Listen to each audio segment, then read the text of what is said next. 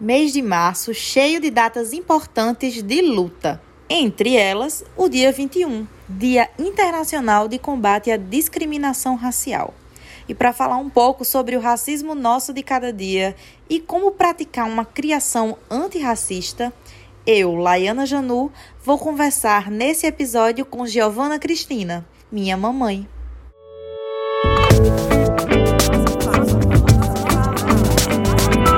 Nossa fala. Olá, gente!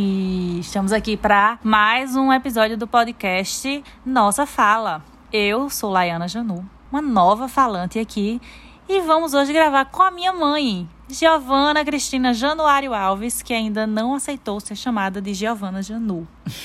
em breve. É, estamos aqui gravando da cama de casal da casa, deitadinhas, no dia 21 de março, um domingo. Então, o episódio vai sair na terça-feira, mas ainda assim tem alusão com a data de hoje que estamos gravando, que o dia 21 de março é o Dia Internacional de Combate à Discriminação Racial. Essa data, que na verdade eu descobri esse ano, é em alusão a um assassinato perverso, assim, um massacre que aconteceu em um, um ato pacífico é, lá em Chaperville, na África do Sul. Que nessa época, né, em 60, no ano 60, tinha o, o apartheid vigente, tanto lá quanto nos Estados Unidos também, enfim. Mas lá existiu essa passeata chamada Lei do Passe, na verdade, uma passeata contra a lei do passe, desculpa, que era uma lei que obrigava os negros a portarem um cartão que identificava os locais onde era permitido eles circularem. E os brancos não, né? E aí eles foram manifestar, tipo, qual é que a gente só pode andar por aqui em tal horário, enfim. E aí, imagina, uma manifestação pacífica que acabou em 69 mortes e 186 feridos.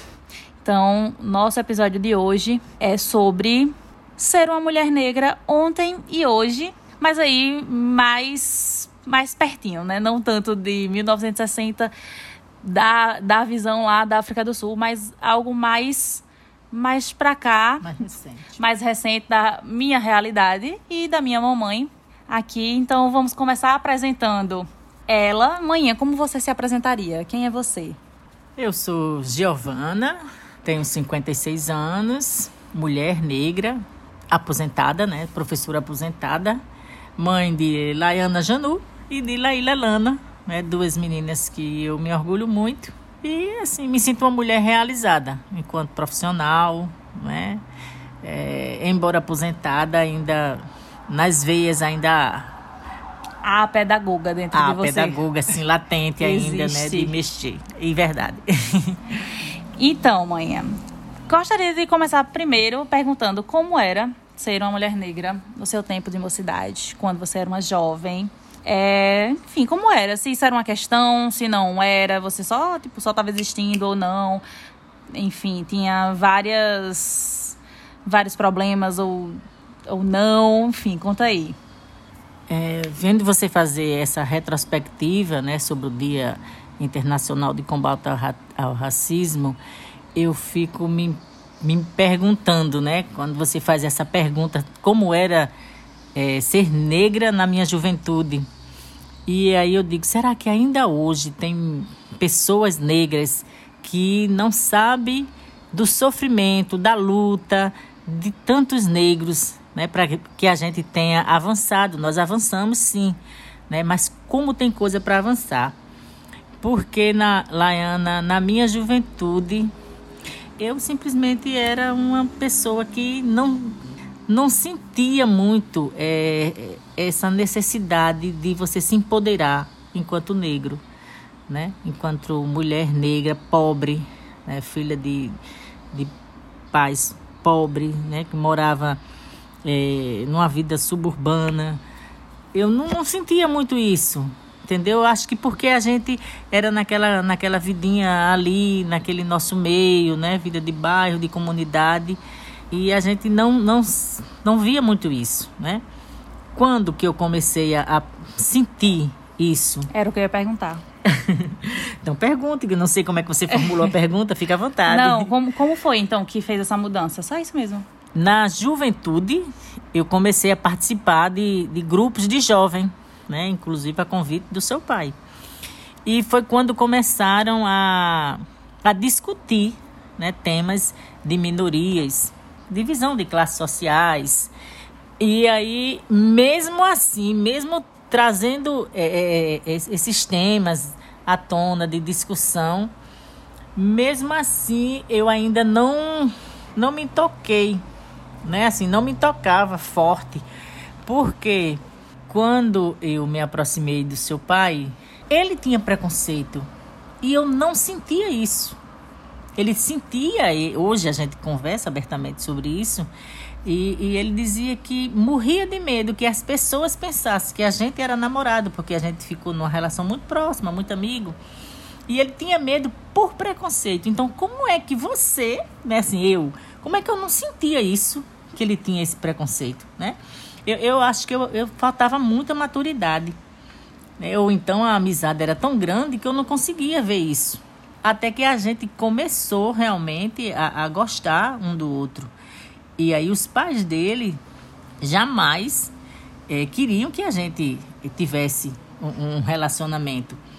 E assim, dizia coisas, sabe? A mãe dele, né, que é morta, sua avó, é, dizia coisas assim que agravava muito forte. E eu ficava calada. Hoje tipo eu não admitia, hoje eu não admitia isso assim. Tipo o quê? O que é que a vovó dizia? É, lembro bem de uma vez que eu cheguei na casa da, da sua avó, sua afinada avó, é, e ela estava toda arrumada para ir sair. Ela tinha um magazine, ela ia fazer compras para o magazine e ela já estava esperando o táxi. E de repente ela desistiu voltou, começou a tirar os acessórios. Não vou mais. Aí é, sua tia Sueldes disse: Ué, mamãe, você não vai mais, você já, já tinha chamado o táxi. E aí ela lembra da frase que ela falou. Ela disse: Vó Juvita, né? Que era a avó dela, Vó Juvita já disse: quando você vai fazer alguma coisa e vê um negro logo cedo na sua frente, desista, porque esse dia não vai ser um dia positivo, vai dar tudo errado. E ela disse isso olhando para mim. Pesado. Forte, forte. E qual foi a minha atitude? Nenhuma. Mas, Nenhuma. mas em uma ação explícita, assim, você não percebeu que aquilo estava sendo uma atitude racista? Foi a partir desses momentos, a partir de coisas assim, que eu comecei a ficar refletindo. E aí, no caso dela, eu não disse nada, porque é, é interessante. Eu dizia assim, meu Deus, eu tenho pena dessa mulher. Né? Eu tenho pena. E assim, hoje eu digo assim, eu não tenho pena, eu tenho raiva. Porque hoje eu iria ao embate. Sim. Não é? Eu não sei se eu tivesse o pensamento que eu tenho hoje, se hoje eu teria como companheiro Cides Alves, o seu pai. Porque, Porque teve que se sujeitar a muita situação feita essa, né? Eu, eu, eu, a gente não falava disso, nem eu e seu pai, a gente não falava disso. Embora é, Sueldes, a irmã de Cides, ela começava a dizer muita coisa. Ele sofria muita pressão em casa, porque seus avós eram muito preconceituosos. Mas ele não me dizia, nem, Você nem eu comentava nada ele. com ele. Não comentava. A gente tinha uma relação como se era botando panos quentes em cima disso. Uhum. A gente viveu, viveu um, um, uma paixão intensa e assim, a gente. Mas era muita coisa. A ponto de quando a gente foi casar, é, avisar que ia casar, seu avô disse assim: meu filho, olhe bem para sua namorada, né? Sua, você está dizendo que está noivo agora, está oficializando. Olhe bem os defeitos para depois você não se arrepender. E aí ele fingiu que não escutou a pergunta do o, o, comentário. o comentário do pai, né? E já foi puxando de assunto. Aí eu já estava mais, mais afoita, assim. E eu disse: qual é o meu defeito? Qual é o meu defeito? Insisti, insisti. E ele batia em mim para. Esqueça isso. E eu insisti: por favor, qual é o meu defeito? Eu preciso que o senhor diga. Melhorar ele, né? Aí ele Trabalhar disse, ele. Ele disse: o seu defeito é Tá, na, tá, na, tá às vistas, o seu defeito é a sua cor. Então, me diga como é que você está se unindo, né, oficializando um relacionamento é, com alguém, com uma família, que você não casa só com uma pessoa, que tem esse tipo de pensamento. E a gente nunca discutiu isso. Nunca, Até quando, nunca discutimos quando é que isso, isso virou uma pauta dentro do relacionamento? É, a gente, aí a gente começou a conversar, não é? A gente casou, oficializou, casamos. Quando sua irmã eu, nas, foi, nasceu, né? Quando eu fui para a maternidade para ganhar Laíla, a primeira coisa que a sua avó fez para perguntar a um ligou para o hospital para perguntar a uma enfermeira se a menina era branca ou preta. E na verdade ela nem sabia se era menina, né? Porque vocês esconderam. Não, é, não é que a gente de, escondeu. Né? Vocês não, não quiseram saber se era menino ou menina antes. Então a primeira pergunta não foi nem é menino ou menina, ou é veio saudável, e, e sim veio preta ou veio branca. Ela não perguntou, o, o, ela não sabia o sexo, né? Eu não sei se na, na hora que ela ligou, se ela já sabia. A gente morava numa cidade pequena, né? Em Santa Rita, o município de Santa Rita, todo mundo se conhece, né? Aí é, ela era uma pessoa bastante conhecida, então ela ligou para o hospital, conhecia a enfermeira de plantão e disse, talvez ela, a gente já tivesse, alguém já tivesse anunciado o sexo.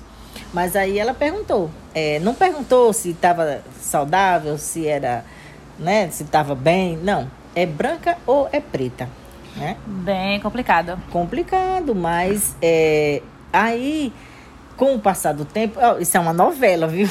É mas isso. assim, com o passar do tempo, é, no trabalho, eu percebia, né? Eu, eu trabalhava como professora é, na escola aqui, aqui no município de João Pessoa. Então aqui já estamos entrando na sua vida adulta, né? Não mais de juventude, sim. Uma pessoa adulta nos seus 25 anos, por aí. Meio que minha idade agora. É, porque assim, só para fazer um pouco um paralelo, né, de como, quando saiu isso, que a gente casou, que teve filho, né, eu não... É, como é que eu digo assim, não é que eu baix, não baixava a cabeça, eu não queria discussão com seus avós, mas também eu é, não, não me deixei dobrar, entende? O meu jeito de, de se vestir talvez não agradassem a eles, porque é, eles tiveram uma formação, eles eram uma família tradicional, né? E aí, assim, a mulher tinha que se vestir, né? É, tinha que alisar o cabelo, escovar. Sua avó era super vaidosa, ela já amanhecia o dia com o cabelo escovado. E aí, quando, na juventude, eu lembro que minhas tias levavam-me para o salão para alisar o cabelo. Né? E, e aí as pessoas diziam, alguns amigos, minhas, minhas amigas eram brancas, né? Assim, de colégio. E aí as, como eu tinha o cabelo alisado, eu dizia assim, ela parece uma índiazinha. Ela é pretinha, mas é bonitinha. Né? Tuas amigas diziam. É, uhum. ela é pretinha, mas é bonitinha, né? O cabelo é lisinho. Porque meus, minhas tias alisavam meu cabelo. Mas quando é, eu comecei a participar de jovem, eu deixei de alisar o cabelo. Grupo de jovem. Eu não, não alisava, mas é. O, o grupo de jovem, né? É bom lembrar que era é, PJMP, Pastoral da Juventude do Meio Popular que era um, um, uma, né, um grupo vinculado à, à Igreja Católica, né, na, na linha da teologia da libertação. Então a gente era muito forte na, na época, né, na década de 80, é um movimento que ajudou muito, muito na formação de, de jovens de camada populares, né, que, que realmente assim levou os jovens a despertarem para a consciência de classe, para se valorizar enquanto classe do meio popular. Né? E por tabela também é, se conscientizarem da questão racial e talvez em uma pegada menor, mais de gênero também. Sim, também. Então, aí é, eu como jovem, mulher jovem, casada com um homem branco, né? É, de uma família tradicional, não me vestia nos moldes que as pessoas queriam que eu me vestisse. Eu me vestia do jeito que eu achava que eu devia me vestir. Né? E talvez a, a família do, do seu pai né, é, questionava algumas vezes que a gente ia sair, não sei o quê. Mas meu filho, é, e vocês vão assim, com essa roupa? E a gente ignorava. Então, eles perceberam que a gente não ia se dobrar aos usos e costumes deles. Né? Uhum. Quando é, Laíla nasceu, algumas coisas que queriam, né? como é, não só amamentar, né? dar leite também, que isso é o que fortalece a criança, não sei o quê, e a gente não, não seguia. Não mas seguia. aí a senhora já está saindo do assunto. Olha, vamos lá, que está tá só na primeira pergunta. É... Bom, mas aí quando é, no trabalho eu percebia que as pessoas entrando para a questão do machismo, né? Eu, eu, eu, lembro que eu trabalhei numa escola que a diretora era muito, muito é, reacionária, assim. Ela era. E eu, eu pegava muito embate com ela, porque ela era horrível de relacionamento, sabe? Opressora. E ela chegou ao ponto de um dia, se chegou no colégio para me pegar, ela chegou ao ponto de dizer: Olha, eu vou falar com você, como se ele fosse o meu dono. Nossa senhora. É, olha, eu, eu quero falar com você, você é um rapaz decente, né? Você é um ele rapaz conhe... educado. Ele conhecia tinha... a cor dele. Ele, ela nunca tinha falado com ele, entende? Uhum. E eu fico assim olhando, ó, eu, eu, quando eu saí, eu fiquei só escutando, ela tava batendo mal papo com Cides, como se Cides fosse o meu dono, e ela dando altos elogios a eles, um, um rapaz assim, educado, competente, passivo. Por quê? Porque ele era branco, né? Uhum. E assim, como é que você escolheu uma, uma pessoa assim? Nossa, aquilo comecei a, a, despertar mesmo, assim, muito forte, que eu tenho mesmo é que é, me empoderar cada vez mais, uhum. sabe? E aí eu interrompi a conversa, né? Não permitia, eu digo, olha, eu, eu por favor, se diz, vamos se a senhora quer falar sobre mim, a senhora me chama e a gente conversa, tá certo? Cid não é meu pai, não é, não é para a senhora falar. É, quer falar de assuntos sobre mim, então a senhora me chama, por favor. E a gente saiu. Então ela ficou assim, me odiando mais ainda. Né? Todo mas, mundo adulto e vacinado. Mas as pessoas. E não sustentando seus BO. As pessoas. É, é como se eu tivesse casado com um homem branco para me livrar da minha situação de negra, né? Omitir minha negritude. Então, infelizmente, a sociedade é muito, muito preconceituosa. Muito. A ponto de hoje em dia, né? É, é Não, claro. eu, eu queria falar antes de chegar no hoje em dia, né? Então, fazer um aparato aqui e aí agora eu dar um pouquinho da minha visão também, né? Da minha vida. Aqui, manhã falou é, sobre uma coisa que me fez pensar muito, ouvindo isso que você estava falando, era a contradição de uma fala que, que é dita, enfim, que é ouvida hoje que é, ai, é, antigamente as coisas eram mais fáceis, é, existia mais, hoje hoje está tudo, tudo é muito complicado, tudo vira muito uma questão que antes não era uma grande questão assim. Só que, primeiro, começando lá do começo do episódio, a gente estava falando sobre o apartheid. Então, antes não era complicado para quem? Porque né, existia um, um, um cartão que dizia para só pessoas negras onde elas podiam circular, que horas elas podiam circular. Então, além de outras coisas, né? Tipo, o, o lugar de sentar, é, o banheiro que vai, o bebedouro que bebe água, enfim, toda essa separação bem complicadinha, bem mais complicadinha do que hoje para ficar essa fala de que é, antes era mais simples. E aí, trazendo para um exemplo mais perto da nossa realidade, no caso, é o de Dona Giovana aqui, que acabou de compartilhar é, episódios que até hoje, assim, a gente fica dizendo, né? Chato, complicado, mas no caso, o nome disso, né? Episódios bem racistas que eu, pelo menos, já senti de uma forma diferente. Então, o racismo, eu acho que ele chega para mim, no caso, como a mãe estava dizendo, né? Ela é uma mulher negra que se casou com meu pai, que é branco, então eu sou uma pessoa negra de uma pele bem mais clara que a minha mãe. E, e isso já faz muita diferença. Mas, como eu, durante muito tempo, assim, é, tive vínculos com pessoas brancas, principalmente quando eu estudei na, no ensino médio em, em uma escola grande, cara da capital, as pessoas eram muito brancas.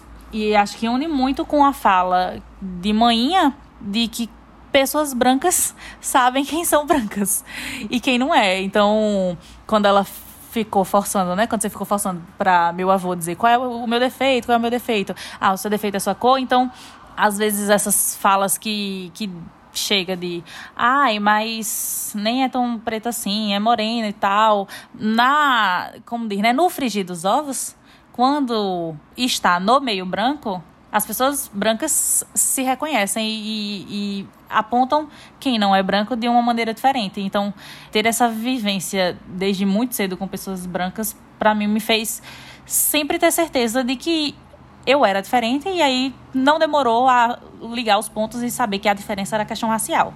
Mas aí, no começo, também, eu não sei se foi igual pelo seu relato aqui, manhã. Pode complementar. Só um parênteses, é, nesse, nesse, nesse negócio assim, né? Que, que a negócio? gente. Nessa sua fala, perdão. é, que a gente, quando eu digo assim, faz, a gente faz uma releitura né, das coisas, porque é, é, a ingenuidade da idade, né? Faz com que a gente não, nem, não percebesse um pouco as coisas. Mas é, agora, Laiana falando, aí eu fico é, lembrando que na juventude, o, o, o, grupo de amigas pedia sempre que ah, tem um fichamento de um livro para fazer. Né? Que a gente nem usava, nem usava o termo fichamento. É, tem que ler o livro e fazer um resumo do livro, de um conto, de um romance.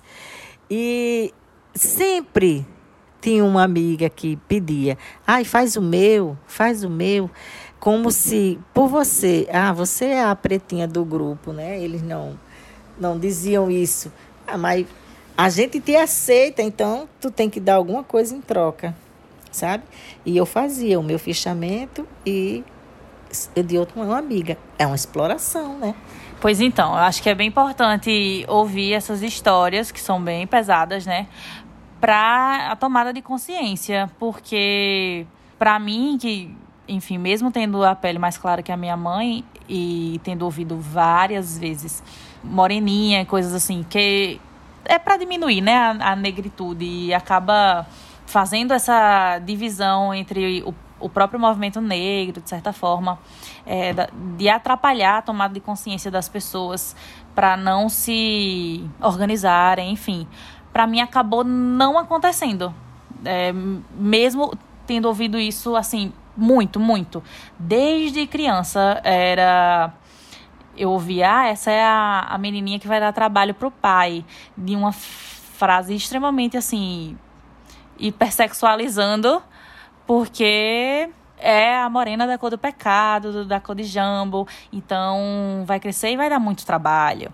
E aí, por ter, na verdade, dentro de casa, crescido ouvindo histórias como essa que minha mãe estava contando, essas, né, que já foram várias, me fez perceber que a diferença que acontecia é, comigo dentro, provável, do ambiente mais branco, assim, que eu convivi, em uma época de formação, né, que era adolescência, ensino médio, na escola particular cara, não demorou a associar que essa diferença era era por conta da questão racial.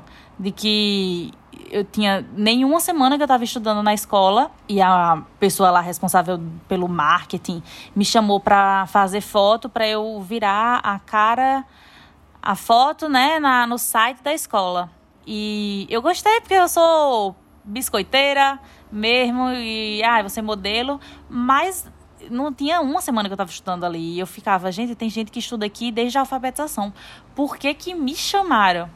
Mas é porque eu era uma das poucas pessoas que tinha até o cabelo cacheado. Então, quem dirá da cor mais, mais escurinha. Então, realmente tinha muito pouco. E era importante, né? Mostrar essa diversidade, mesmo que na prática ela não acontecesse. Então, demorou assim para mais pessoas fazerem transição capilar na escola e entrarem também mais pessoas negras. Então, por mais que eu sempre soubesse que eu era negra, eu não não é de sempre que eu tenho orgulho disso.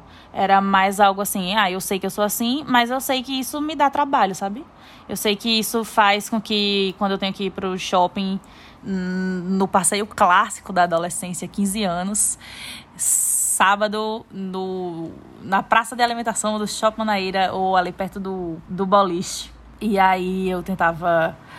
Passava chapinha na franja e era blusinha com, com marca nos peitos, a marca falsa, shortinho e sapatilha, que não tem nada a ver comigo esse lookinho, mas era o lookinho que as minhas amigas usavam, então eu tentava usar para ficar mais parecida, mas não ficava parecida. Aí eu percebi, né, que não ia ficar parecida.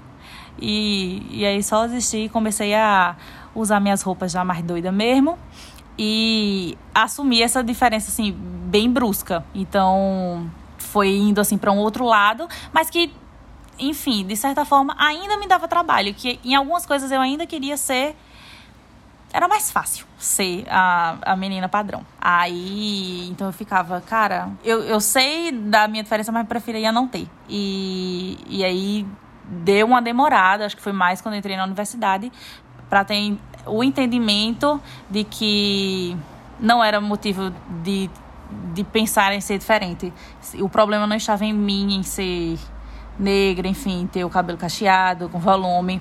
O problema está nas pessoas que são racistas. Então, nossa, total diferente agora e, na verdade, queria botar um monte de pretinho e pretinha no mundo, né? Importante.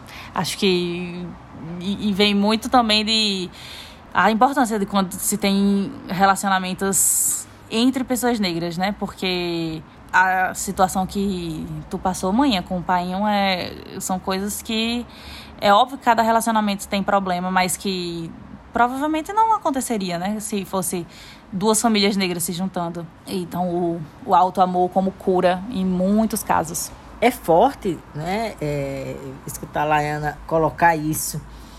Porque eu fico pensando jovens que os pais não têm essa abertura de diálogo, de dizer como você se sente, né? Porque graças a Deus a gente tem, a gente tem isso, a gente, a gente tem esse diálogo aberto. E a gente percebe na fala de Laiana assim que, que é, é, um pouco sofrido, né? Isso quando você não tem essa, essa afirmação, você sofre, né? Quando ela disse assim, eu queria é, não, não que não existissem essas diferenças, mas elas existem. E como professora, eu convivi muito com, com jovens, adolescentes, e como a gente discutia é, essa questão da diversidade, né? Aí já, já não só como, como uma professora, mas uma professora militante, né? Que aí a gente passa a ser, que aí, como eu disse, são longas histórias, né? Que já comecei a atuar em sindicato, né? em partido político, político né? E assim, é, você, você começa a, a escutar, a conviver com o aluno, a escutar muitas histórias que você percebe que é educação, né? A, a educação da gente que, que se passa é muito preconceituosa, não é? É muito machista e que a gente não consegue combater facilmente, porque o aluno está na escola pouco tempo, né? Mais tempo ele está em casa e dentro da escola você tem pessoas, professores, profissionais que também comungam dessa, dessa, dessa divisão, desse, desse reforço de preconceito.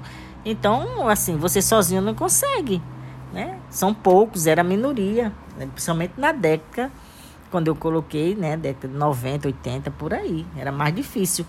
Mas o fato de conviver com esses alunos fazia com que cada vez mais eu me aproximasse de minhas filhas tentando fazer elas se afirmarem enquanto mulheres negras que não assim não bate a cabeça sabe? Não se humilhe sabe? Assim se empodere. Então eu acho que hoje eu vejo que Laiana é muito empoderada.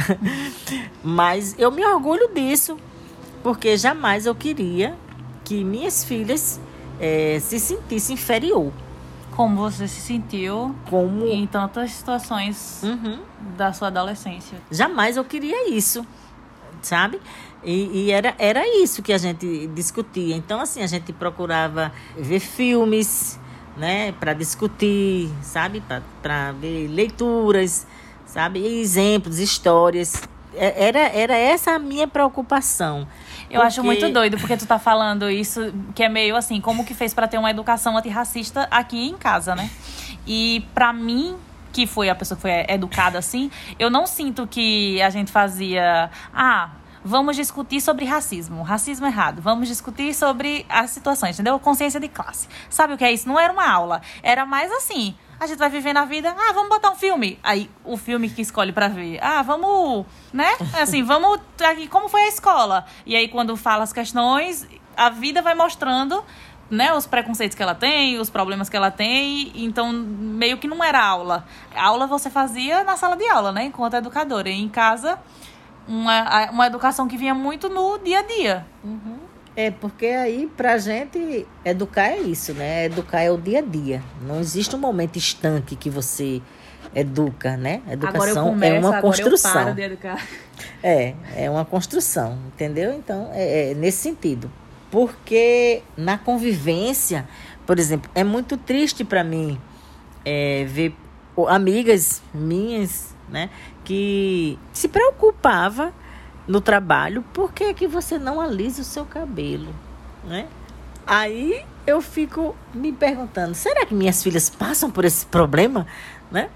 Nesse sentido, porque assim, eu sou uma mulher adulta, dona do, do, do meu nariz, e ter que escutar uma pergunta dessa. Então, é nesse sentido, de fazer esses paralelos. Imagine escutando isso várias vezes na adolescência quando está se formando, realmente. Então, acho que veio muitas diquinhas aí de como fazer uma educação antirracista e desse legado, né, que a coisa ela na verdade não era mais simples e foi e agora é tudo um grande mimimi, na verdade tem muita luta antes da gente, atualmente tem e vai continuar tendo no futuro até que as situações de opressões que, que se resolvam, né? Então, tem uma frase que eu gosto muito que, que diz: é, eduquem seus filhos para não serem racistas, porque estamos educando os nossos para reagir. Então, tem muito disso que foi falado aqui nesse episódio. Porque só tem medo da frase fogo nos racistas quem acha que vai se queimar, né? Quem não acha que vai se queimar não se importa tanto assim.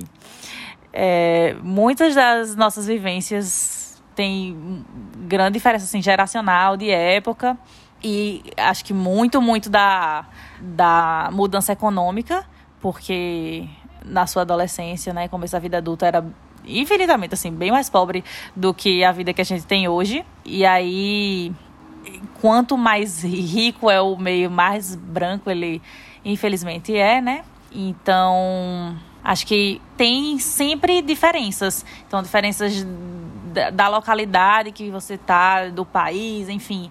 Mas quando a gente no fim coloca para unir, né? Tipo, o que justifica isso, isso, isso e aquilo, mesmo que em épocas diferentes, em, enfim, situações diferentes, pessoas diferentes, o que une é isso é racismo. Então, é, precisamos tem... mudar, né? Claro, claro. É, eu só, só queria uma ressalva, é, que às vezes as pessoas dizem assim que eu sou muito paciente muito paciente. Porque não dou respostas grossas, sabe assim, não. Eu não diria que, que é paciência, que, que é paciente, sabe? É que às vezes você tem que realmente é, ter classe. Paciência, sim, no sentido de que é, isso é uma história, né? Um contexto. Eu não sei. Às vezes você recebe uma pessoa que é humilde, né? É, é um trabalhador, mas que é carregado de preconceito. Aconteceu já aqui em casa, a Laiana sabe disso. Essa semana. É.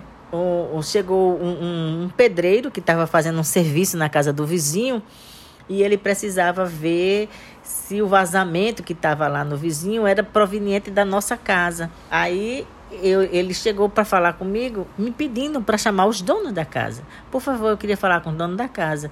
Eu estava numa ligação, pedi licença a ele, para ele aguardar um pouquinho. Quando eu concluí o telefone, eu disse: Pois não, moço, pode falar.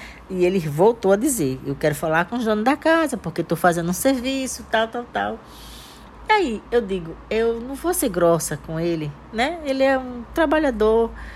E aí, assim, a educação que ele recebeu foi para entender que uma mulher negra não pode morar em Tambauzinho, não pode ser dona de uma casa, ela só pode ser empregada, né? Então, é nesse sentido que eu digo que não é paciente. É, eu assumi uma chefia Que chegou uma vez um parlamentar que se negou a falar comigo porque ele chegou procurando a chefe de gabinete e aí quem atendeu ele era uma mulher negra, apresentaram a ele e aí ele ignorou, disse como assim, né? Então, são coisas que a gente realmente não é que não queira perder a classe, mas às vezes a gente diz assim, não é o momento oportuno. Que a gente tem que realmente se apoderar, né? se empoderar e, e ver o momento certo de agir. Né? Ocupar os espaços, sim. Ocupar os espaços e contribuir para que essa história seja reconstruída. Lindíssima, arrasou. Muitíssimos exemplos aqui da nossa vida prática, tá vendo? Que é, ser uma pessoa negra não é sofrer racismo, tipo, ai, episódios assim, tem isso na minha vida, não, porque a gente lida com isso todo dia, porque tá sendo preto todo dia, que nem machismo, lida todo dia com alguma coisinha porque tá sendo mulher todo dia.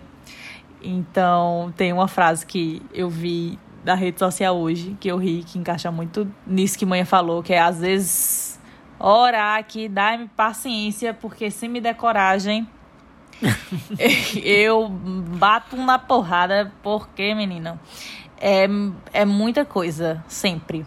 Mas ficamos por aqui. Por agora, gostaríamos de agradecer demais pelos ouvidos atentos enquanto vocês faziam aí outras coisas, né? Estavam nos ouvindo. E pedir para vocês comentarem o que acharam, darem sugestões sobre essa pauta ou outros conteúdos. A gente tem, né, no nossa fala, vocês devem saber, a gente tem Instagram, tem site, várias coisinhas.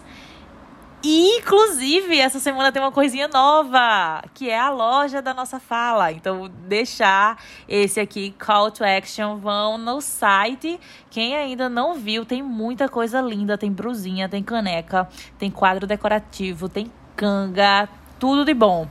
Obrigada, gente. Valeu. Que tenha outros e outros bate-papo. Beijão para enviar sugestões ou conferir todas as novidades, já sabe, né? Fique de olho no nosso site e no nosso perfil do Instagram. Continue acompanhando nossos conteúdos, nossas opiniões, nossa visão, nossa fala. Nossa fala, com certeza. Beijo.